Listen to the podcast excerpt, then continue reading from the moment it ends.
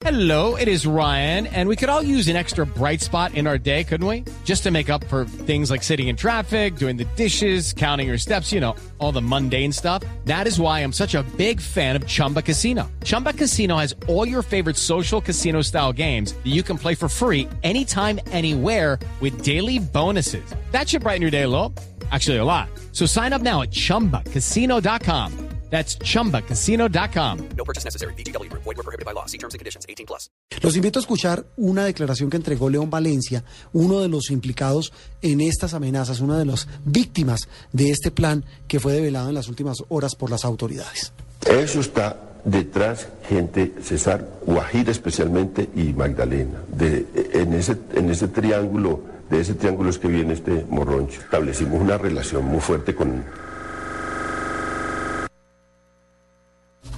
La relación que de la que menciona y de la que habla eh, León Valencia tiene que ver, entre otras cosas, con hechos muy graves, Paloma, y que dejan entrever que hay algo está pasando.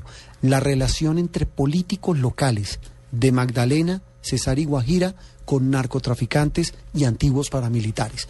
Le- eh, Nuevo Arcoíris le había entregado al gobierno en las pasadas elecciones una una serie de alertas en la que le decía, ojo que en esos tres departamentos eh, hay políticos que van a ser elegidos en diferentes eh, cargos y que tienen que ver con estos grupos armados ilegales, con negocios de eh, loterías, con negocios de mototaxis y con negocios de contrabando de gasolina proveniente de Venezuela. Y que, y que usted- le pueda agregar a eso chance, que ya Claro, lo conocemos, decir- paramilitarismo. Pero fíjese que es que esta es la cuestión, eh, me parece, Juanro, de la gran pregunta colombiana.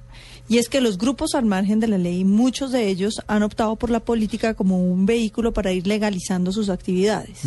en, usted lo ve en los paramilitares, lo ve en los contrabandistas, lo ve, en fin, en todas esas, eh, eh, digamos, economías ilegales colombianas que después van eh, a- cooptando la política también como un mecanismo para saciar sus arcas y para ir legalizando actividades, para ir lavando plata, para ir apoderándose de platas nuevas.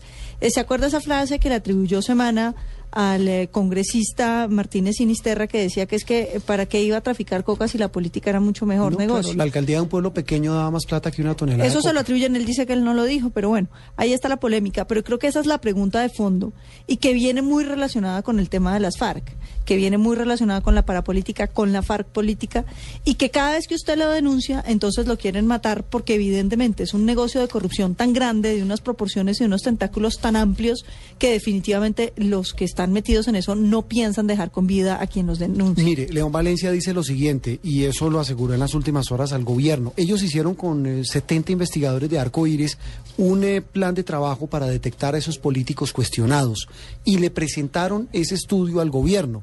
Dicen que eh, en muchas de esas regiones, muchos de esos que ya fueron elegidos con la alerta que presentó la Fundación Arco Iris y que hoy están a punto de ser destituidos o ya investigados por esos nexos. Ellos aseguran que esa gente puede estar de- detrás de ellos. Hay cuatro personas más que venían para Bogotá a asesinar a estos tres periodistas. Los cuatro están siendo buscados en poblaciones cercanas a Bogotá, pero todos provenían de la costa atlántica, todos además tienen antecedentes, además de este morroncho, de haber trabajado con bandas criminales en los departamentos de Guajira, Cesar y Magdalena. La información que hoy tienen las autoridades y es tal vez la hipótesis que más se acerca a lo, a lo que puede estar pasando. Y una hipótesis más, Pero venga, hay para lugar, cerrar el tema. hay lugar común sobre lo que estaban escribiendo los periodistas. A eso voy yo. Que, lo que, que la otra hipótesis que tienen, aunque pareciera que no hay conexión, aunque pareciera, esta es mucho más preocupante. Las autoridades tienen también la hipótesis de que se trataría no solamente un plan aislado de corruptos y narcos o macrim de la costa para acallar a estos investigadores y a estos periodistas, sino sería lo que llaman un plan sistemático de ex- grupos de extrema derecha para desestabilizar al país. Pero yo no puedo Están llamar eso hablando- extrema derecha, Juanro, Paloma, porque eso déjeme, sí co- no- déjeme termino. Están hablando incluso que, que eso tendría relación también con el atentado a Ricardo Calderón. Hay un, un informante que está entregando datos que dicen ellos que podrían llevar a tener esa, es una hipótesis y manejan esa hipótesis. Pero para León Valencia. Pero esas hipótesis se repito, parecen a las de eh, cuando salieron el atentado a Fernando Londoño, que decidieron que evidentemente no era la guerrilla, porque ese era el sospechoso número uno y entonces ese no podía ser. Eh, no, No, resultó y siendo después se habló de una guerrilla. alianza no de, guerrilla y FARC, de guerrilla y paras. de- A mí, a mí de me, me parece que, que y, no- y con esto no estoy defendiendo grupos de extrema derecha, por supuesto que no, así que me parecen espantosos. Todo lo que es extremo y utiliza las armas debe ser sancionado. La, la política, y la- el debate ideológico tiene que darse con la fuerza de la palabra y absolutamente nada más. Termino con un dato sobre, sobre las sospechas que tiene León Valencia. Él habla de alcaldes, concejales y altos funcionarios en esos departamentos que podrían estar involucrados en este plan para asesinarlo. Pero vamos a los hechos. Aquí estamos hablando no de unas de unos periodistas no que están investigando simples situaciones criminales, sino investigando la política, Y la corrupción. la corrupción, la relación entre crimen y política.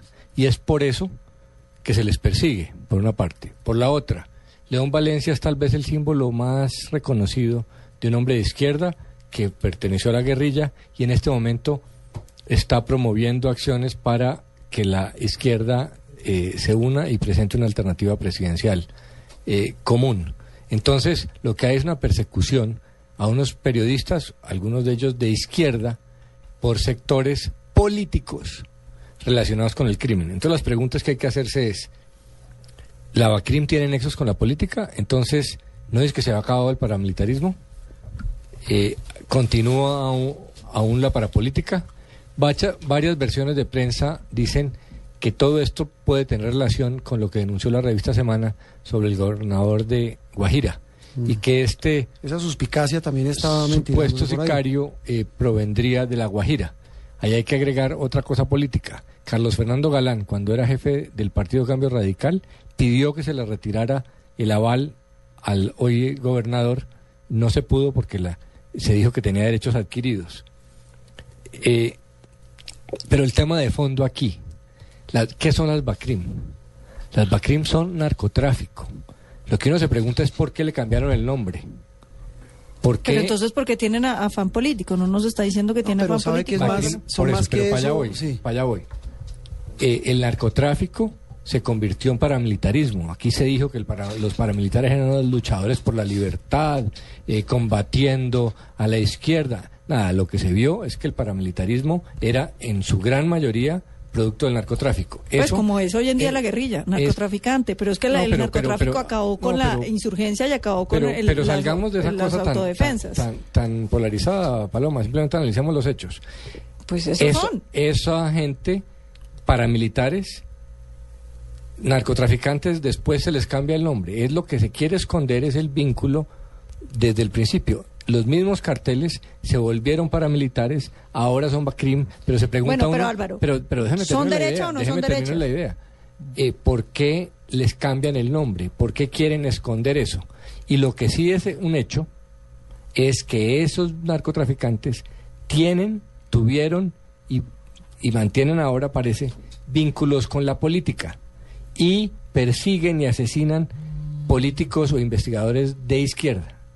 Bueno, pero es que esto es mucho más complejo que eso, Álvaro. Aquí hay un fenómeno que se llama el narcotráfico, que acabó con lo que era, digamos, los movimientos de autodefensa que también se dieron en los países con insurgencia, como el Perú, eh, donde, donde las autodefensas indígenas fueron, y ahí está, en las comisiones de la verdad del Perú, eh, reconocidas eh, como uno de, de los pilares fundamentales para la derrota de Sendero Luminoso. Entonces, fíjese que, que lo que pasó aquí en Colombia, que pasó también en otros países, es que el narcotráfico pervirtió tanto los insurgentes como las autodefensas.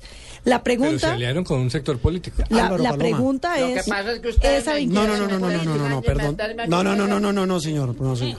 Que, que es mucho más grave, porque es Pablo Escobar también quería hacer política, es que los empresarios del chance como la gata también quieren hacer política, es que los corruptos que están dedicados a otras cosas también quieren hacer política, es que la política se volvió un negocio de blanqueado de capital. Y el narcotráfico se alió con un sector político. Álvaro y y Paloma, les tengo una ñapa para cerrar el tema. Las FARC asesinan y hacen y que, política. y que ratifica lo que estoy diciendo de la versión. El fiscal general acaba de decir que en efecto estos eh, planes para atentar contra estos periodistas y analistas los estarían montando y abro comillas, bandas criminales y enemigos del proceso de paz con las FARC.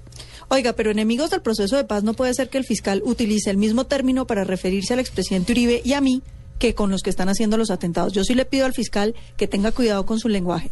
Cuando él llama al procurador general, al presidente Uribe y a quienes estamos en contra del proceso de paz, enemigos de la paz, y después le usa el mismo nombre, pues pareciera que nos está Enemigos de la sindicando a paz son nosotros. enemigos, de la, son enemigos de la paz. Y si un sector se vuelve tan extremo Pero yo sí que pienso que llega es distinto a coincidir usted con que otros, pues no es critica problema a Bueno, pero que el fiscal no utilice los mismos términos, porque el ¿Cómo que le le llama a puso los enemigos de la paz. Y él reitera, y él reitera que. No, nosotros no somos enemigos de la paz, somos enemigos del proceso de La Habana. Paloma, Paloma, dice el fiscal sobre el caso de Calderón, Proceso de paz. Valencia, Ávila y Gonzalo Guillén, que tendrían relación y dice se deben trabajar en asociación de casos.